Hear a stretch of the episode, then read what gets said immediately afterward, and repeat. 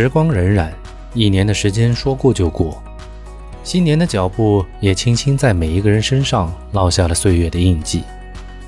回望过去的一年，是我在喜马拉雅平台上开始真正精耕细作的一年。从一部自己原创的有声书开始，到现在持续更新的电影留声机栏目，这一年通过对节目内容的探索，对自己的知识储备和包括文字创作的能力都得到了极大的提升。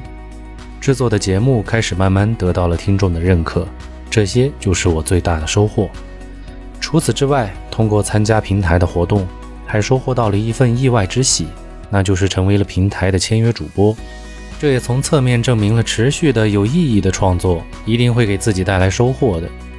过去的这一年，虽然我所在的小城并没有遭受到疫情的重创，我们除了默默给其他受到疫情影响的地方加油鼓劲儿之外，也暗暗庆幸小陈的安然无恙。不过，因为疫情导致了绝大多数人无法进行正常的旅行，还是确确实实存在的客观情况。我们唯有期待疫情早日结束，让所有人的工作和生活都尽量回归到正常的轨道中来。说起旅行，常规的出差和旅游受到的影响，我都还觉得是其次。最关键的是，直接影响今年的春节，我们一家无法与远在北京的亲人团聚。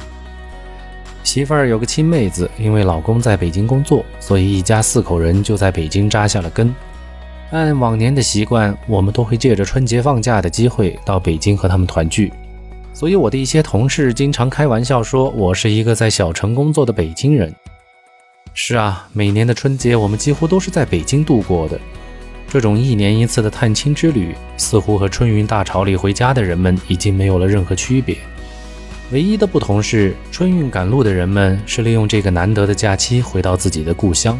去感受从小就根植于内心的乡情，尝一口爸妈做的家乡味道，短暂的融入到那份久违的熟悉之中。而我们的旅程则似乎是一种反向操作，我们是离开了最熟悉的环境和味道，去往几千公里外的北方。不过与此同时，我们和返乡人们的目的其实也是一样的，也是为了亲情的纽带。这种心理上的归属感，正是促成了几亿人奔波在几千里回乡路上的动力之所在。最近看到了很多地方政府都鼓励人们就地过年，也提供了很多无论是政策上还是物质上的帮助，这是很好的事情。但无论是什么样的帮助，都无法替代那一份浓浓的思乡情。正如同我们一家因为不能和北京的亲人团聚，也会觉得心里空落落的一样。这种跨越物质层面的精神纽带，似乎遭受到了一场空前的考验。思乡之情自古有之，平日里不管身在何处，因为工作或者其他因素的存在，也许不会产生浓烈的思乡之情。但过年过节之际，看着当地人访亲问友，其乐融融，逐渐浓郁的年味儿，就一定会触及异乡人内心深处的那份孤独。正所谓。独在异乡为异客，每逢佳节倍思亲。而有的时候，却不一定是过年过节才会想起家乡，而是因为一些独特的事件，就好像风一更，雪一更，聒碎乡心梦不成，故园无此声。古人用强大的总结概括能力，将思乡之情幻化成了诗词佳句。我们和古人虽然早已相隔数百上千年。但每每念及此，却依旧感同身受，且自叹弗如，只好借助古人的诗词聊表此刻的心意。中华文化源远流长，这种五千年从未断绝的文化传承，也造就了中国人异常坚强的精神力量。于是，我们看到了国人面对如猛虎般的疫情，仍然保持着积极乐观的心态，做出着各种可歌可泣的壮举。